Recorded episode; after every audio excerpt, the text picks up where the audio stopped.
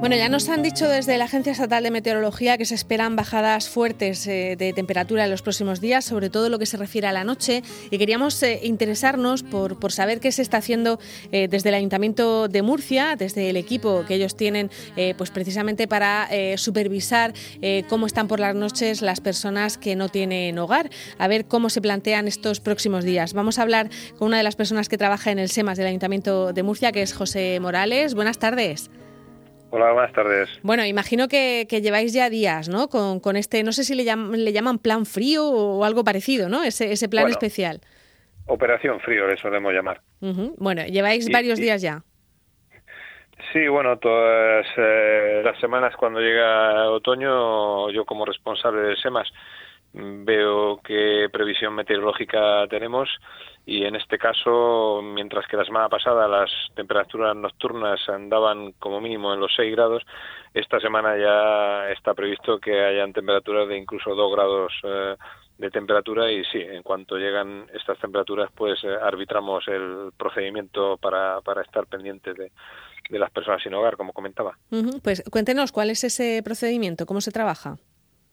Bueno, pues en el equipo del SEMAS, que trabajamos todo el año con las personas sin hogar, en, calle, eh, nuestra misión es conocerlas eh, y atenderlas y estar pendientes de, de, ellos.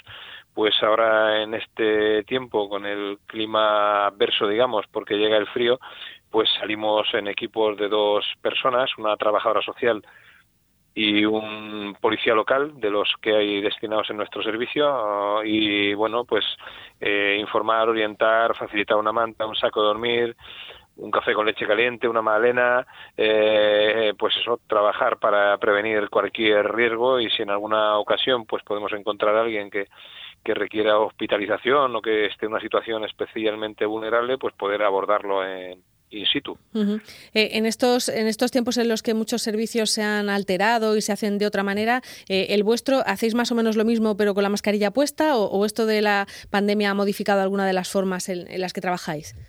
Bueno, en, en, la medida en que podemos atender a alguien en nuestros despachos, pues sí que están las mamparas y las medidas de seguridad propias de este tiempo de pandemia.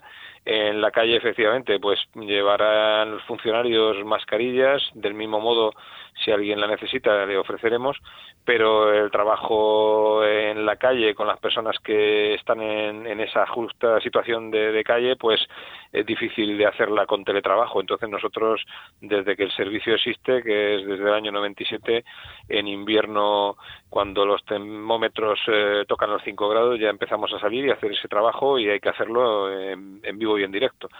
También últimamente en los veranos que también el cambio climático está favoreciendo temperaturas extremas y mira que Murcia ya lo es en verano, pues también tenemos una operación calor que ahora no es el caso, pero también cuando toca agua fresca para hidratarse en vez de café con leche, pues también lo vamos haciendo desde hace unos años porque también la situación lo requiere. Y seguramente será más días. Quiero decir que, que el frío extremo por la noche en la región pues son unos cuantos días al año y sin embargo el, el calor a mediodía para alguien que vive en la calle seguro que dura más, ¿no?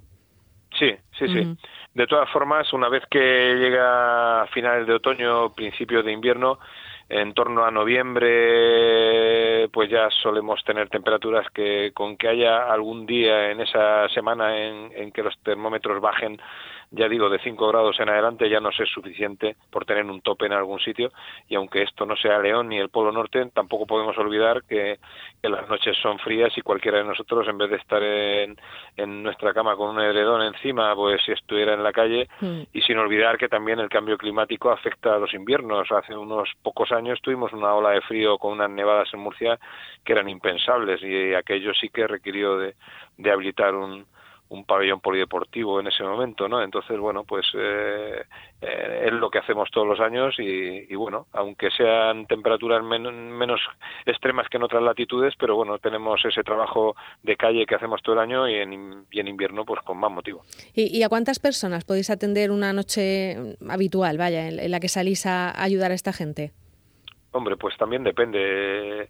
Puede ser 7, 10, 12, 8, depende, porque también podemos encontrarnos gente que ya conocemos de antes, su historia, eh, sus problemas, y otra que a lo mejor pues encuentras que está recién llegada al municipio y no conocemos y hay una parte de escucha y de y de conocernos ellos a nosotros como de servicios sociales y, servicios sociales de calle y de emergencia y nosotros a ellos si es una persona que no que no habíamos visto anteriormente. Entonces si una persona necesita hablar pues puede dilatarse o si una persona encuentras en una ocasión y necesita una ambulancia porque recuerdo una persona que tenía un ataque epiléptico, estaba detrás de un seto, sabemos dónde dormía, pero bueno, hubiera estado invisible a, a los peatones y en cambio pues nosotros sí sabíamos dónde y le visitamos y le llevamos a un hospital y eso ya puede condicionar el resto de la noche.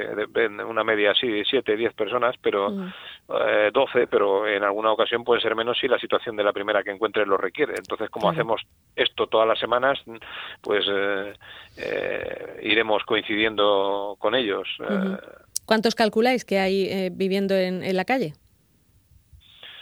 Bueno, es el dato que, a los periodistas les gusta preguntarnos y a mí no me gusta que me pregunten porque con que hubiera solo con que hubiera solo tres personas en la calle nos dedicaríamos en cuerpo y alma a esas personas. Nosotros salimos y a quien encontremos le, ayudamos, le atendemos. y sí que hay un, un estudio del, del Observatorio de la Exclusión Social de la Universidad de Murcia en el que colaboramos, no sé si eran eh, 200, eh, depende también un poco lo que se considere, porque estas personas que estaban en un edificio a medio construir, que, que fueron desalojadas judicialmente y que hemos mm, arbitrado eh, fórmulas y, soluciones para ver, junto con Caritas, el, en este caso, pues para dar un poco respuesta a estas personas, ¿se puede considerar que está en situación de calle? Pues sí, aunque sea una persona que vive una chabola. Entonces, según el parámetro que uno elija, pero ya digo, aunque sean 200, 250, eh, hay asentamientos también de personas de procedencia de, de Europa del Este, de Bulgaria, Rumanía. Entonces, lo que se considera estar literalmente en la calle, pues podemos eh, discutirlo, pero ya digo, aunque fueran pocas personas, nosotros esa función la seguiríamos haciendo igualmente. Por supuesto. Eh, yo no sé si eh, algunas veces se pide ayuda, y ONGs, por ejemplo, que, que lo hacen, ¿no? el Banco de Alimentos, en fin, estoy pensando en muchas de las ONGs que, que, a veces piden ayuda. Yo no sé si vosotros, como servicio del ayuntamiento, también en algún momento solicitáis que os ayuden con mantas o, o, no, o, funcionáis simplemente con, con lo que os da el ayuntamiento. Lo digo porque también puede ser a veces una manera de, estafar, ¿no? El decir a alguien que va en vuestro nombre. Bueno, nosotros vamos plenamente identificados con una credencial, un chaleco que pone Ayuntamiento de Murcia, Servicios Sociales, SEMAS, y el trabajador social o la trabajadora social lleva su carné colgando del pecho y el policía local lo mismo. Entonces nosotros nos identificamos clarísimamente el material que nosotros entregamos a la persona que lo necesita, sean mantas, sean saco de dormir, sea eh, algún tipo de alimento, es de lo que disponemos. Y es verdad que a veces hemos tenido alguna donación que nos ha venido directamente y si es algo que no podamos darle salida, se lo facilitamos al economato de Cáritas, al Banco de Alimentos. También en otras ocasiones nosotros recogemos alimentos de estos de estas entidades. Eh, sí, tenemos una coordinación entre nosotros en ese sentido. Muy bien, bueno, pues nos esperan varias noches de frío y, en fin, eh, tranquiliza saber que estáis vosotros por ahí eh, echando una mano a, todas esas personas. Eh, que os vaya muy bien en las próximas noches. Muchísimas gracias. Gracias por vuestro interés. Adiós.